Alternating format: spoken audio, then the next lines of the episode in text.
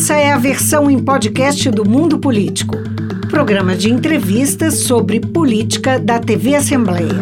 Hoje no mundo político, a reoneração dos combustíveis e os rumos da economia. Quais fatores determinaram a retomada da tributação pelo governo Lula? Os impactos nas contas do governo, as reações do mercado e ainda a discussão em torno de responsabilidade fiscal, reforma tributária e os sinais de desaceleração da atividade econômica. Eu converso com o economista Paulo Nogueira Batista Júnior, ex-diretor executivo do FMI e ex-vice-presidente do Banco de Desenvolvimento dos BRICS. Prazer recebê-lo mais uma vez no mundo político, Paulo. Prazer é meu. Paulo, os dias que antecederam né, ao anúncio do Ministério da Fazenda de que voltará aí a cobrar impostos federais sobre a gasolina e o etanol foram de intensos debates e narrativas na imprensa, que davam conta ali de uma queda de braço entre Fernando Haddad, ministro da Fazenda, e uma ala do governo que se preocupava com possíveis impactos da decisão sobre a popularidade do presidente. O que lhe pareceu o, de, o, desfecho? O governo errou ou acertou? O governo estava numa disjuntiva. Por um lado, prorrogar a desoneração afetaria as contas públicas, estava afetando as contas públicas. Por outro, o ajuste de preços administrados, como os combustíveis, sempre tem um impacto sobre a taxa de inflação e pode suscitar dificuldades para o governo, por exemplo, se o Banco Central reagir a esse impacto inflacionário aumentando juros. Então havia uma escolha difícil, eu creio que o governo seguiu uma solução salomônica. Por um lado, houve a preocupação com contas públicas, por outro, houve também a preocupação com, com o efeito inflacionário de curto prazo, e se tomou a decisão de, de adotar um ajuste moderado, pequeno para o etanol, um pouco maior para a gasolina, mitigado por reduções dos preços da Petrobras no, na venda para as refinarias. Né?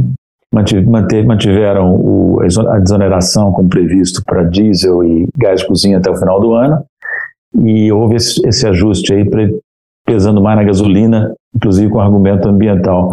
Acho que é uma solução satisfatória, viu? Considerando as dificuldades que o governo estava enfrentando. A alíquota de PIS COFINS né, vai subir a 0,47 centavos por litro da gasolina e a 0,02 por litro do etanol. Ou seja, é uma cobrança ainda parcial né, em relação aos patamares que vinham sendo cobrados antes da desoneração. E em julho, caso não haja mudanças no Congresso, seriam retomadas então cobranças integrais. O que lhe pareceu essa estratégia de reonerar de forma escalonada? Como eu disse, eu acho correto, porque se você tentasse corrigir os, os, os, as defasagens acumuladas de um só golpe, o efeito sobre a taxa de inflação seria perigoso, dado que a inflação continua alta e, e merece, merece cuidados. Né? Se houvesse um aumento da taxa de inflação muito acentuado por conta de reajustes de preços administrados, como combustíveis, isso poderia ser mais um motivo para o Banco Central retardar a redução da taxa de juros atrapalhando o crescimento da economia também. Para compensar né, perdas, o governo Lula decidiu também taxar as exportações de petróleo em 9,2% por quatro meses. É uma boa saída? Petróleo bruto, né?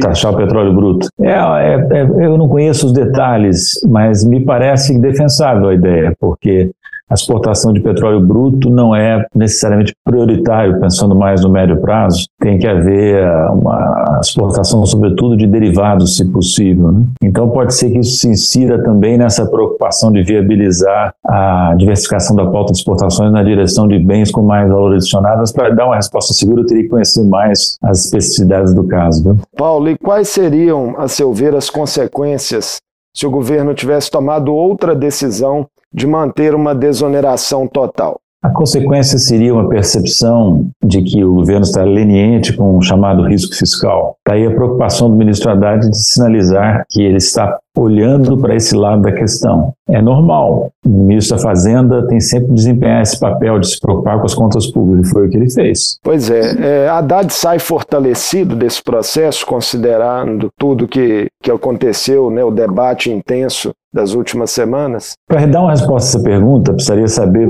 mais sobre os bastidores do governo. Eu não, não tenho condições de opinar sobre isso. Ah, se saiu fortalecido ou não é um ponto de interrogação, porque houve muito desgaste dele na, nas, na, na, nas semanas que antecederam a decisão. Né? E a decisão não contemplou completamente aqueles que queriam uma reoneração total mais rápida, né, de gasolina e, e álcool. Então é difícil dizer, viu? Logo após anunciar a reoneração, tanto Fernando Haddad e, quanto Simone Tebet, ministra do Planejamento, disseram esperar que os juros caiam. Né, e há desde o mês passado declarações do próprio presidente Lula né, se queixando da Selic alta e estabelecida pelo Banco Central. São questões que podem ter de fato uma vinculação? Sim, podem, mas vou te dizer que eu não gostei da maneira como o ministro da Fazenda e a ministra do Planejamento colocaram a questão. Fizemos o nosso dever de casa, agora cabe ao Banco Central responder. Desde quando os ministros do governo fazem dever de casa para apreciação do Banco Central? Me parece uma colocação equivocada, sabe? Mas, enfim, pode ser que o Banco Central se anime agora na próxima reunião do Copom, que será em março, se não me engano, pode ser que o Banco Central se anime a, a fazer uma pequena redução da taxa de juros. Mas uma pequena redução da taxa de juros, que é o máximo que eu esperaria que o Banco Central pudesse fazer, não vai resolver o problema. O problema que nós temos é de uma economia em franca desaceleração e correndo o risco de entrar em recessão.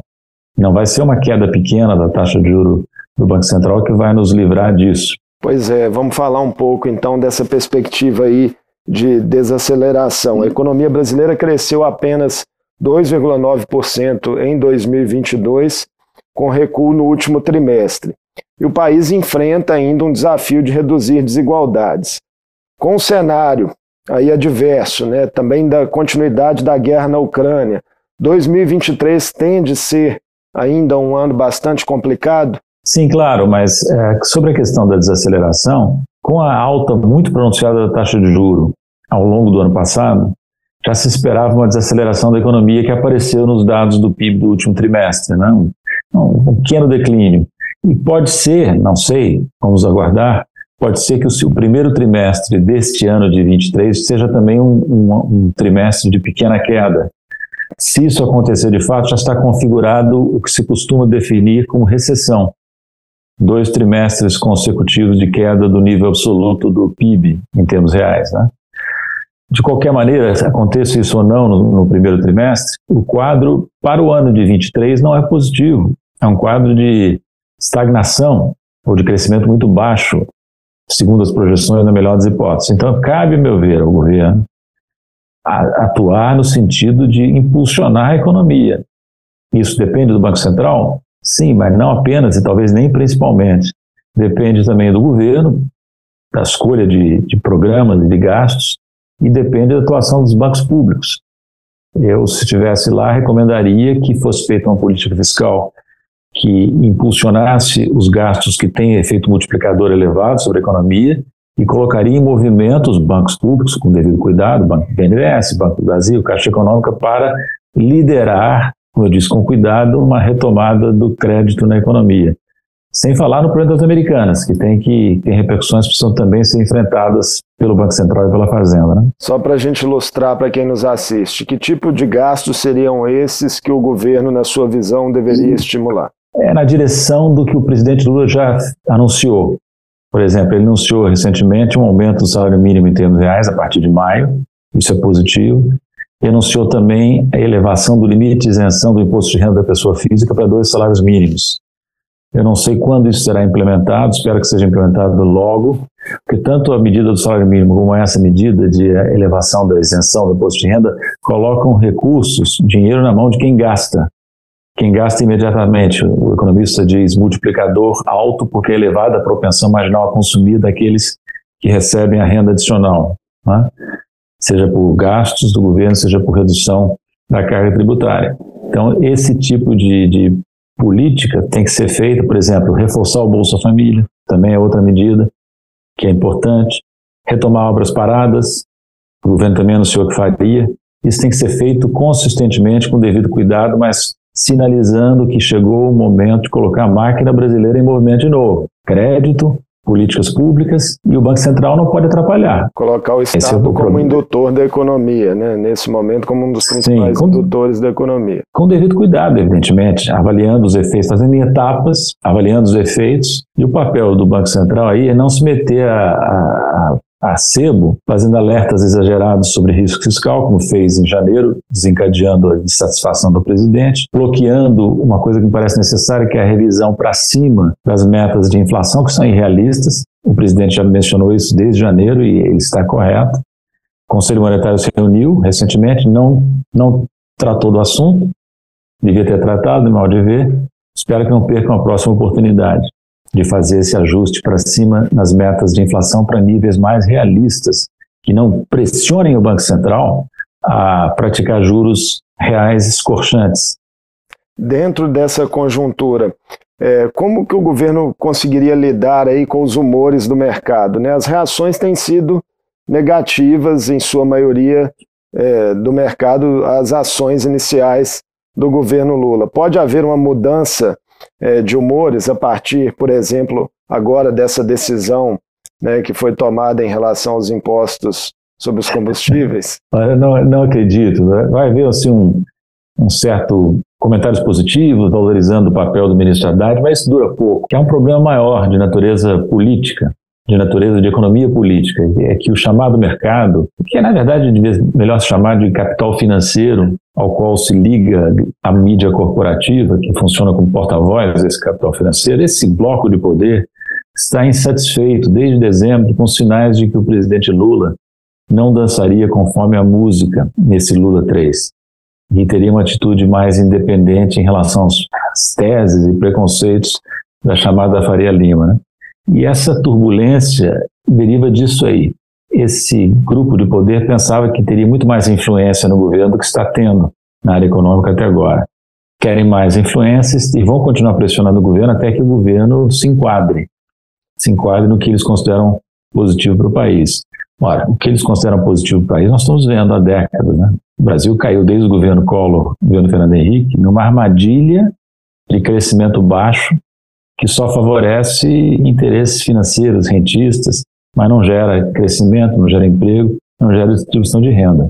Eu entendo que o presidente Lula voltou, e ele tem dito isso, para modificar esse quadro, botar a economia para crescer, para gerar emprego e distribuir renda nesse país extraordinariamente injusto do ponto de vista da concentração de renda e de riqueza.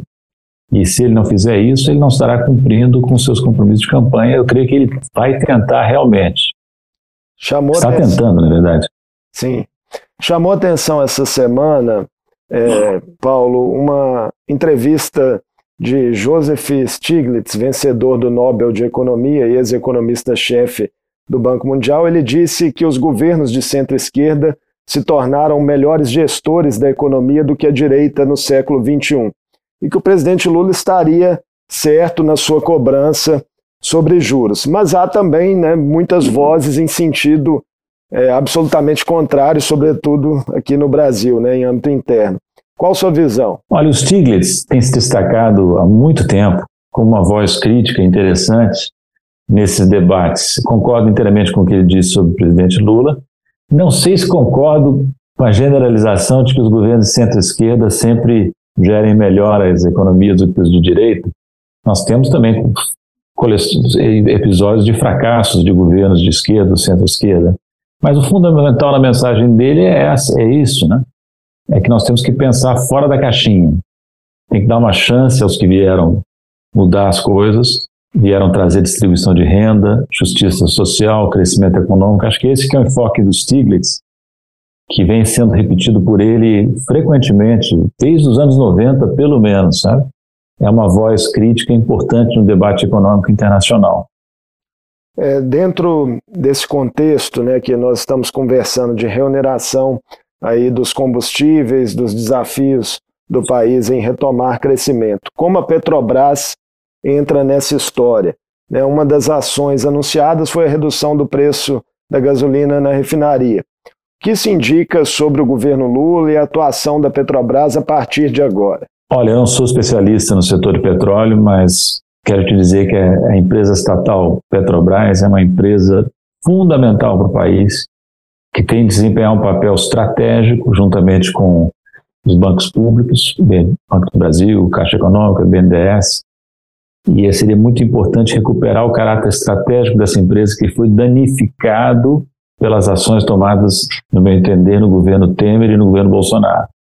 Eu espero que o João Paulo e outras pessoas influentes no governo Lula consigam dar esse caráter à empresa, restabelecê-la na sua pujança, para que ela possa contribuir para o desenvolvimento brasileiro de maneira profissional, mais clara, tendo noção de que a Petrobras não é uma empresa privada para distribuir apenas para distribuir eh, dividendos a seus acionistas. Não, ela é uma empresa pública, estratégica e tem que se comportar como tal. No caso, tem uma responsabilidade social. O CERN seria esse.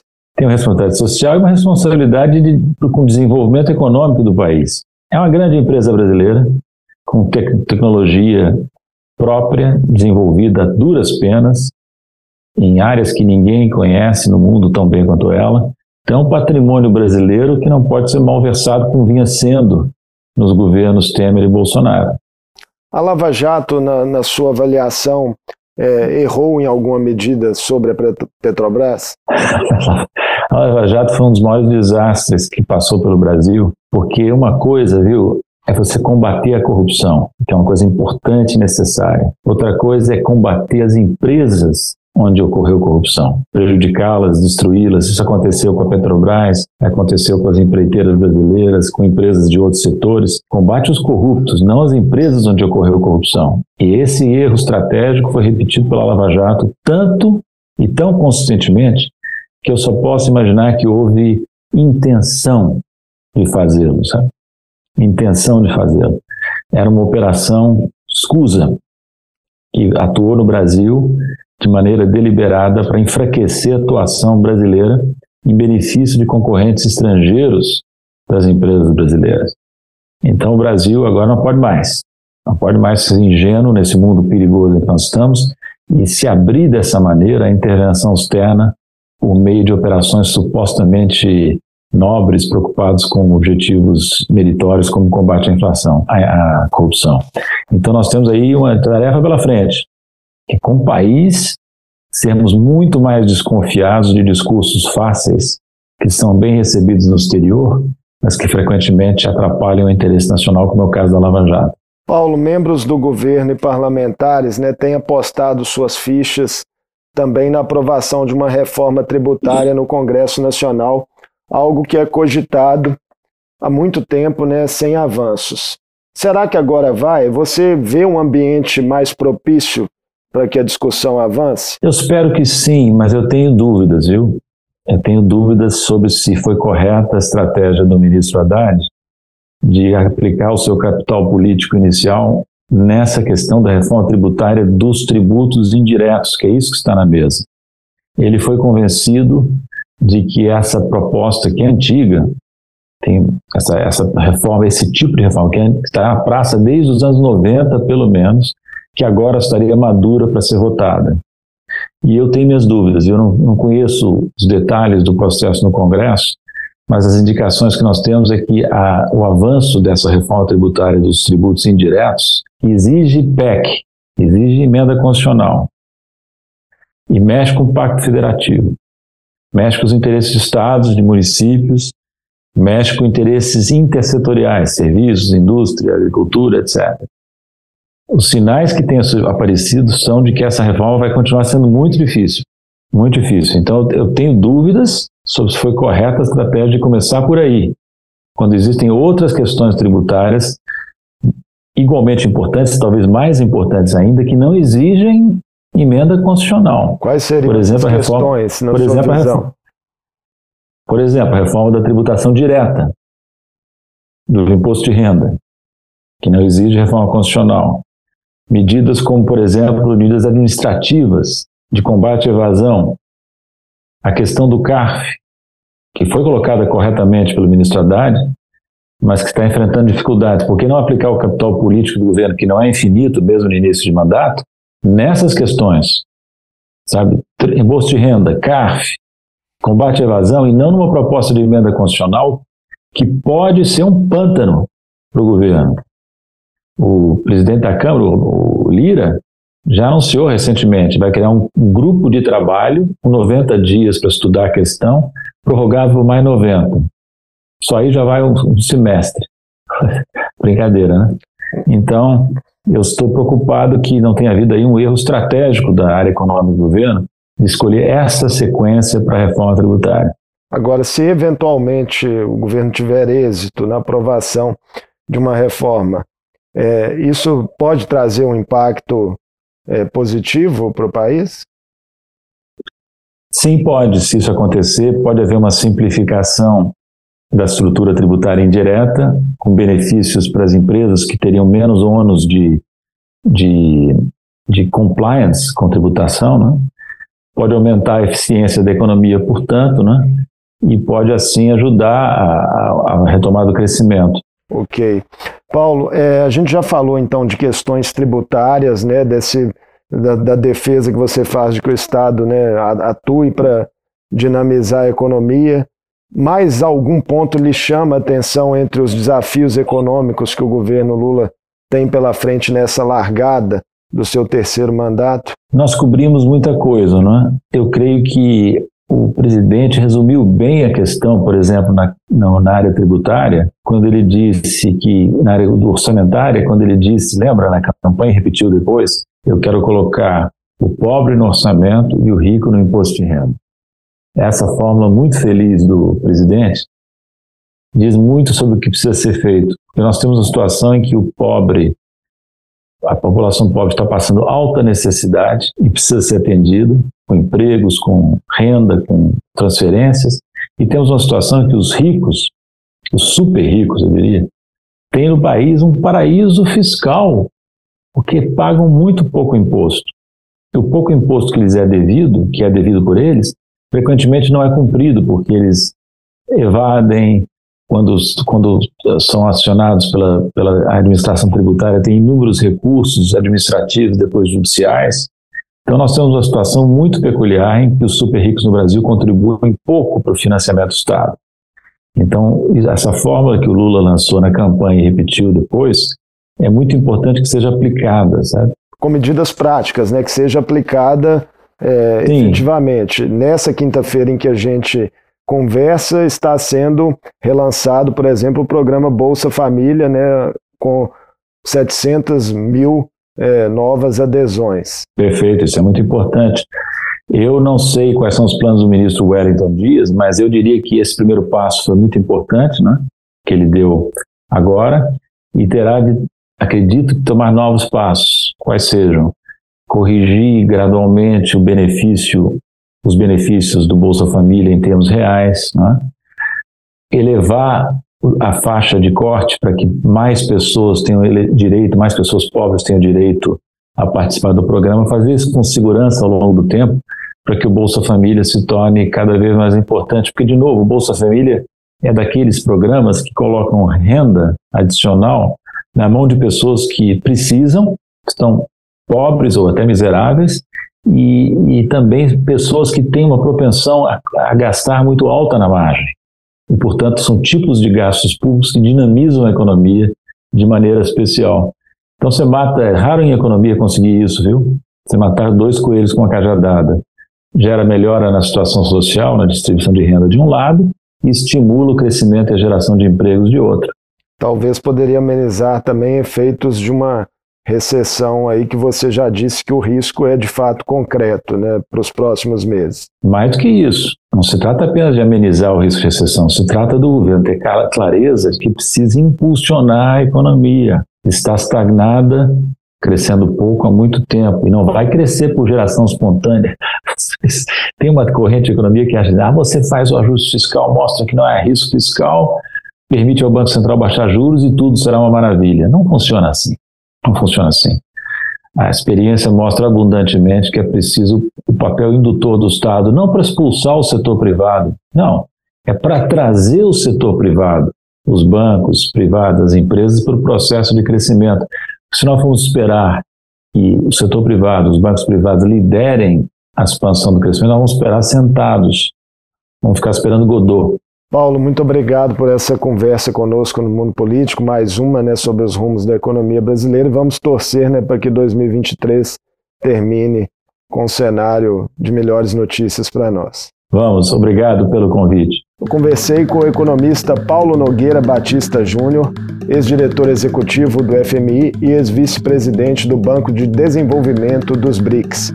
falamos sobre os impactos da reoneração de combustíveis anunciada esta semana pelo governo Lula, do debate em torno da responsabilidade fiscal no país e das perspectivas de avanço da reforma tributária no Congresso. O Mundo Político fica por aqui. Obrigado por nos acompanhar e até o próximo programa. O Mundo Político é uma realização da TV Assembleia de Minas.